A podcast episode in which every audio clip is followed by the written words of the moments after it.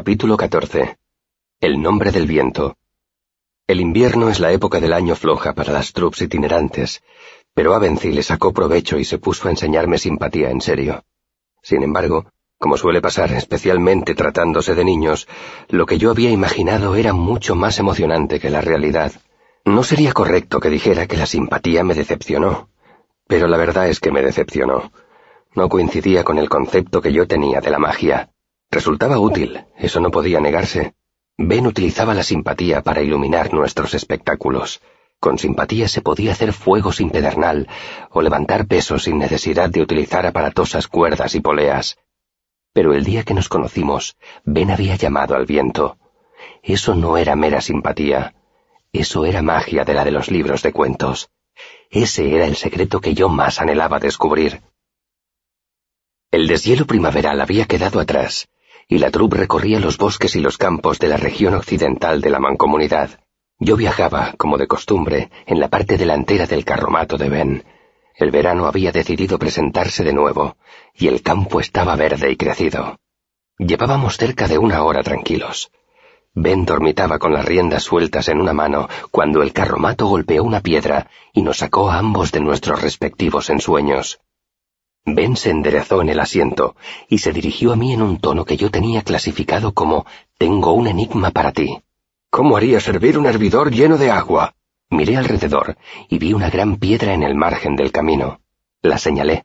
El sol debe de haber calentado esa piedra. La vincularía al agua del hervidor y utilizaría el calor de la piedra para llevar el agua a ebullición. ¿Piedra-agua? No es un vínculo muy eficaz, me reprendió Ben. Solo una quinceava parte acabaría calentando el agua.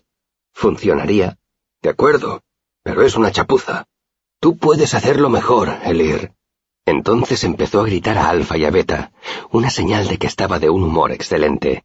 Los animales se lo tomaron con más calma que nunca, pese a que Ben los acusó de cosas que estoy seguro de que ningún asno, y mucho menos Beta, que tenía una moral impecable, jamás ha hecho voluntariamente. Ben se interrumpió en plena invectiva y me preguntó, ¿Cómo derribarías ese pájaro? Señaló un halcón que sobrevolaba un campo de trigo que había a un lado del camino. No creo que lo derribara. No me ha hecho nada. Hipotéticamente. Eso digo, hipotéticamente. No lo derribaría. Ben rió. Bien dicho, Elir. Pero exactamente cómo no lo harías. Detalles, por favor. Le pediría a Teren que lo derribara. Ben asintió pensativo.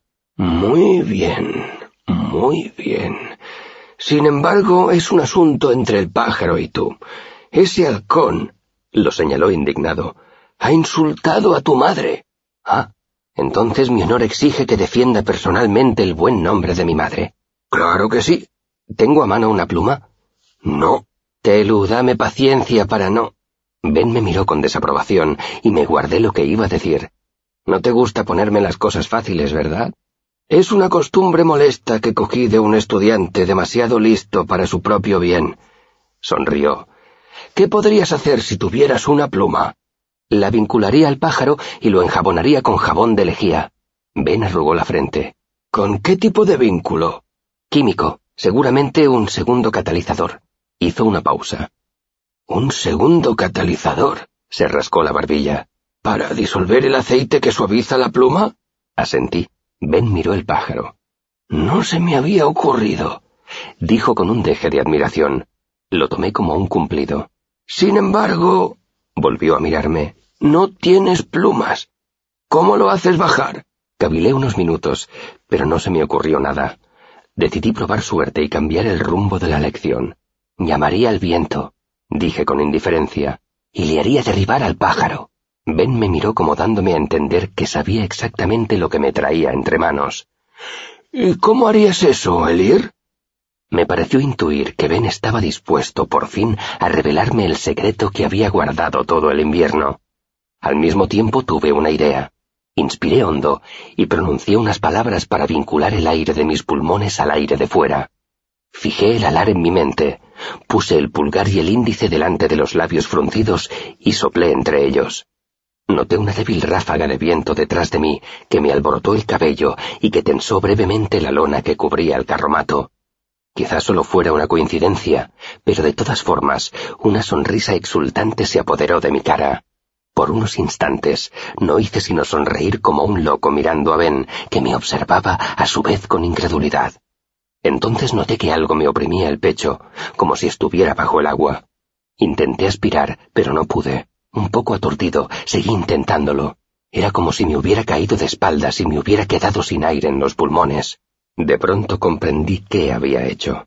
Noté un súbito sudor frío y desesperado agarré a Ben por la camisa, apuntándome el pecho, el cuello y la boca abierta. La expresión de Ben pasó de la perplejidad al pánico. Reparé en lo quieto que estaba todo. No se movía ni una brizna de hierba. Hasta el ruido que hacía el carromato parecía amortiguado, como si pasara a lo lejos. El terror se apoderó de mi mente y borró todos mis pensamientos. Empecé a arañarme el cuello, abriéndome la camisa. Oía los latidos de mi corazón.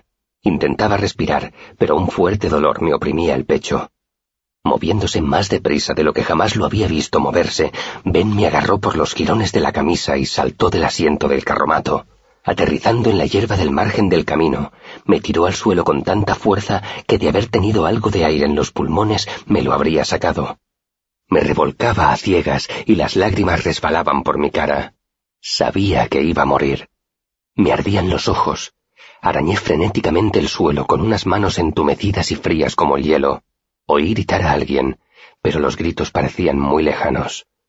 Ben se arrodilló a mi lado, pero el cielo se estaba oscureciendo detrás de él. Ben parecía casi enajenado, como si escuchara algo que yo no podía oír. Entonces me miró.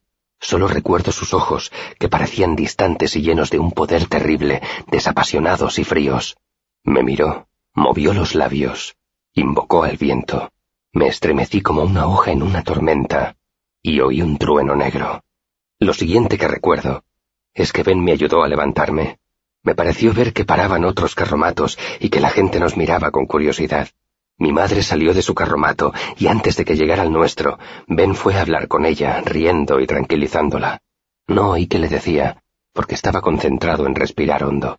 Los otros carromatos reemprendieron la marcha, y sin decir nada seguía Ben al suyo. Hizo como si estuviera muy entretenido arreglando las cuerdas que sujetaban la lona. Me recompuse y le ayudé lo mejor que pude, hasta que hubo pasado el último carromato de la troupe. Cuando levanté la cabeza, Ben me miró furioso. ¿En qué estabas pensando? me dijo en voz baja. ¿En qué?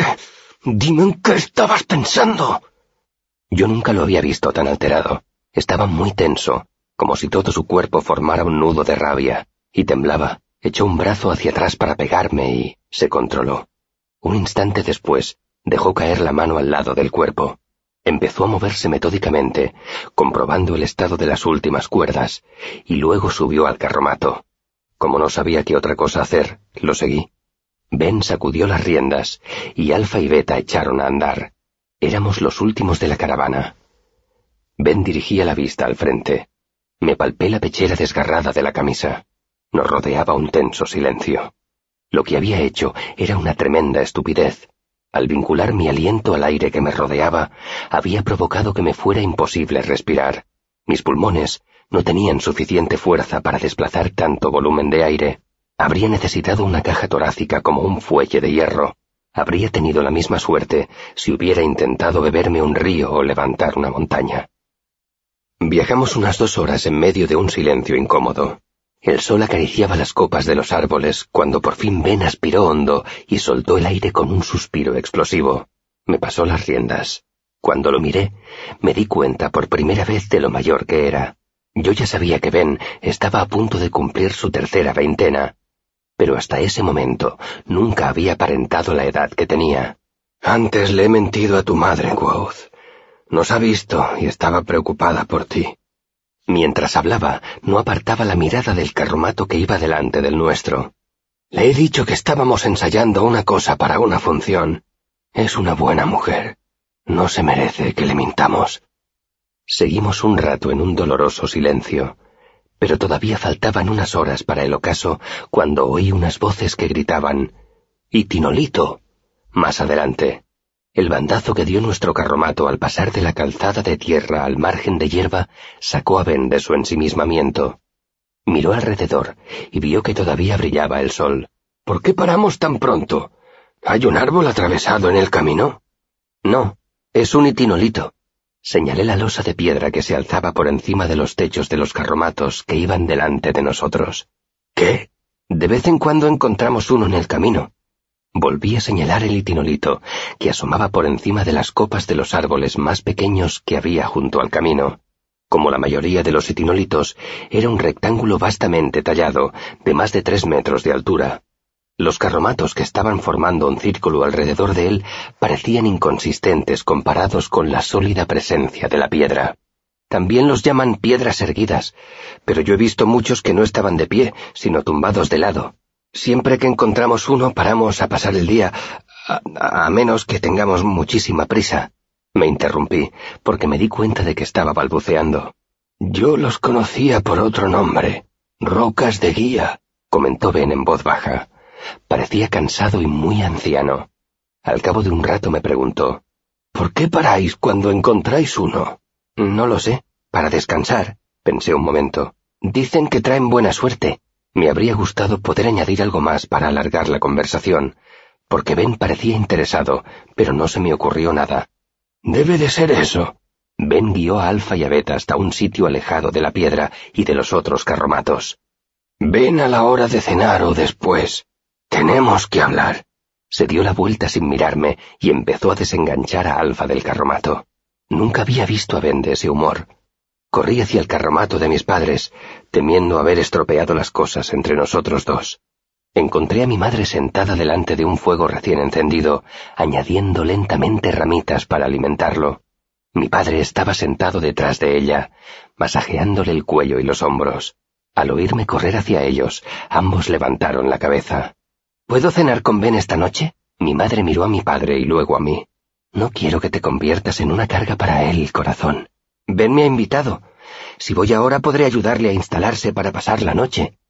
Mi madre sacudió los hombros y mi padre siguió masajeándoselos. Entonces me sonrió. Está bien, pero no te quedes hasta muy tarde. Dame un beso, añadió tendiéndome los brazos, y yo la abracé y la besé. Mi padre también me besó. Dame tu camisa, así tendré algo que hacer mientras tu madre prepara la cena. Me la quitó y pasó los dedos por los desgarrones. Esta camisa está llena de agujeros, más de los que debería. Empecé a balbucear una explicación, pero él hizo una demanda de indiferencia. Ya lo sé, ya lo sé. Ha sido por una buena causa. Procura tener más cuidado, la próxima vez tendrás que coserla tú mismo. Tienes otra en el baúl. Tráeme aguja y hilo ahora que estás aquí, por favor. Corrí a la parte de atrás del carromato y me puse una camisa limpia. Mientras revolvía buscando aguja e hilo, oí cantar a mi madre. Al anochecer, cuando el sol se oculta, desde lo alto mi mirada te busca. Hace horas que te espero, pero mi amor es eterno. Mi padre contestó. Al anochecer, cuando la luz se apaga, por fin pongo rumbo a casa. Entre los sauces suspira el viento. Te ruego, mantén el fuego ardiendo. Cuando salí del carromato, mi padre tenía a mi madre inclinada en sus brazos y la estaba besando. Dejé la aguja y el hilo junto a mi camisa y esperé. Me pareció un buen beso. Observé con mirada calculadora, vagamente consciente de que quizá en el futuro quisiera besar a una dama. Si llegaba ese momento, quería hacerlo bien. Pasados unos instantes, mi padre se percató de mi presencia y enderezó a mi madre. Será medio penique por el espectáculo, señor Mirón, dijo riendo. ¿Todavía estás aquí, hijo? Apuesto ese mismo medio penique a que te retiene una pregunta. ¿Por qué paramos en los itinolitos? Por tradición, hijo mío, contestó solemnemente abriendo los brazos. Y por superstición, que vienen a ser lo mismo. Paramos porque traen buena suerte y porque a todo el mundo le gustan unas vacaciones inesperadas. Hizo una pausa. Sabía un poema sobre ellos. ¿Cómo era? Como la calamita aunque estés dormido, junto al camino una piedra erguida, al mundo de los fatas siempre te guía. Busca el itinolito por montañas y hondonadas, y llegarás al no sé qué, no sé cuántos hadas. Mi padre se quedó un momento de pie, con la mirada ausente, pellizcándose el labio inferior. Al final sacudió la cabeza. No me acuerdo del final del último verso. Qué poco me gusta la poesía. ¿Cómo puede uno recordar las palabras sin música? Arrugó la frente concentrado mientras articulaba en silencio las palabras. ¿Qué es una calamita? pregunté. Es como llamaban antes a las piedras imán, me explicó mi madre. Son trozos de magnetita que atraen el hierro. Hace años vi una en una atracción de feria. Miró a mi padre que seguía murmurando. ¿No fue en Peleresin donde vimos la piedra imán? Mm, ¿Qué? La pregunta lo sacó de su ensimismamiento. Sí, en Peleresin. Volvió a pellizcarse el labio y frunció el ceño. Recuerda esto, hijo mío, aunque olvides todo lo demás. Un poeta es un músico que no sabe cantar. Las palabras tienen que encontrar la mente de un hombre si pretenden llegar a su corazón. Y la mente de algunos hombres es lamentablemente pequeña. La música llega al corazón por pequeña o acérrima que sea la mente de quien la escucha. Mi madre dio un bufido muy poco femenino. ¡Qué elitista! Lo que pasa es que estás haciéndote mayor. Dio un dramático suspiro. Ya sé que es una tragedia, pero lo segundo que pierden los hombres es la memoria. Mi padre infló el pecho y adoptó una pose indignada, pero mi madre lo ignoró y me dijo, Además, la única tradición que hace que las troops paremos en los itinolitos es la pereza. El poema debería decir así, ya sea invierno o verano, cuando voy por el camino siempre busco algún motivo, piedra y mano magnetita, para hacer una paradita. Mi padre se colocó detrás de ella, con un misterioso destello en la mirada.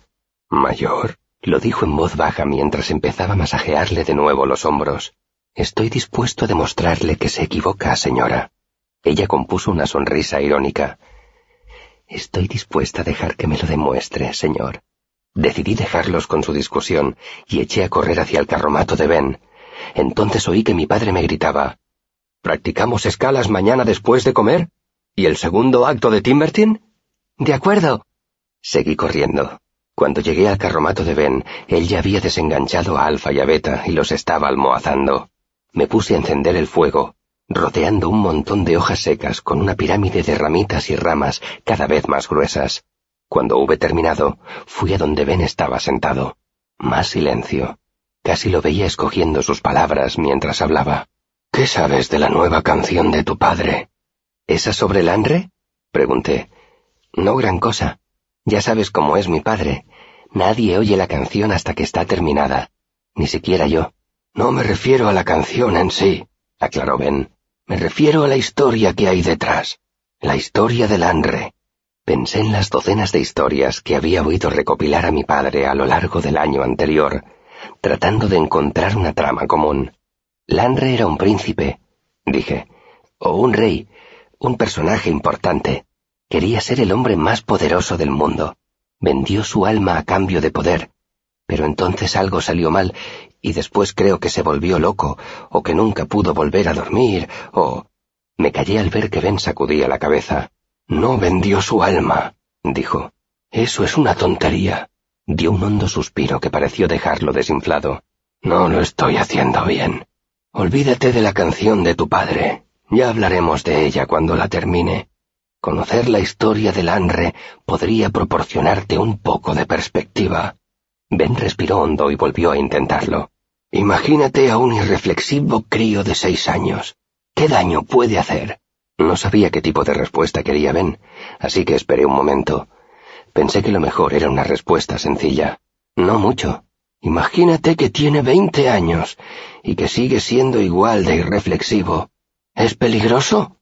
Decidí ceñirme a las respuestas obvias. No mucho, pero más que antes. ¿Y si le das una espada? Entonces lo entendí y cerré los ojos. Más, mucho más. Ya lo entiendo, Ben. De verdad.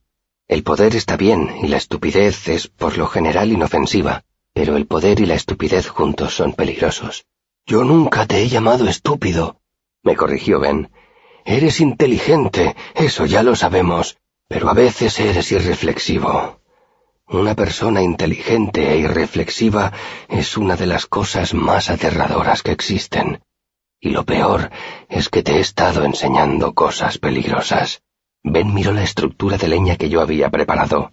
Cogió una hoja, murmuró unas palabras y vi como una pequeña llama cobraba vida en el centro entre las ramitas y la yesca. Giró la cabeza y me miró. Podrías matarte haciendo algo tan sencillo como esto. Compuso una sonrisa forzada. O buscando el nombre del viento. Fue a decir algo más, pero se frotó la cara con ambas manos. Exhaló un gran suspiro. Cuando apartó las manos, su rostro denotaba cansancio. ¿Cuántos años tienes? El mes que viene cumpliré doce. Sacudió la cabeza. Es tan fácil olvidarlo. No te comportas conforme a tu edad. Cogió un palo y atizó el fuego. Yo tenía dieciocho años cuando entré en la universidad, dijo. Hasta los veinte no supe todo lo que sabes tú. Se quedó mirando el fuego. Lo siento, Quoth. Esta noche necesito estar solo. Necesito pensar. Asentí en silencio. Subí a su carromato. Cogí un trévede y un hervidor, agua y té. Bajé y lo dejé todo al lado de Ben. Él seguía contemplando el fuego cuando me marché. Como sabía que mis padres no me esperaban hasta más tarde, me fui al bosque. Yo también necesitaba pensar. Le debía eso a Ben. Me habría gustado poder hacer algo más. Ben tardó todo un ciclo en volver a ser el de siempre, pero nuestra relación se resintió. Todavía éramos muy amigos, y sin embargo había algo que se interponía entre nosotros. Yo me daba cuenta de que Ben se estaba separando deliberadamente de mí. Nuestras lecciones casi se interrumpieron. Ben dejó de enseñarme rudimentos de alquimia, limitándose a la química. Se negó a enseñarme sigaldría, y por si fuera poco, empezó a racionar la poca simpatía que consideraba prudente enseñarme. A mí me irritaba ese retraso, pero me lo tomé con calma, confiando en que si le demostraba que era responsable, meticuloso y sensato, él acabaría relajándose y las cosas volverían a la normalidad. Éramos de la familia, y yo sabía que cualquier problema que hubiera entre nosotros acabaría solucionándose. Lo único que necesitaba era tiempo. No sospechaba que nuestro tiempo se estaba agotando.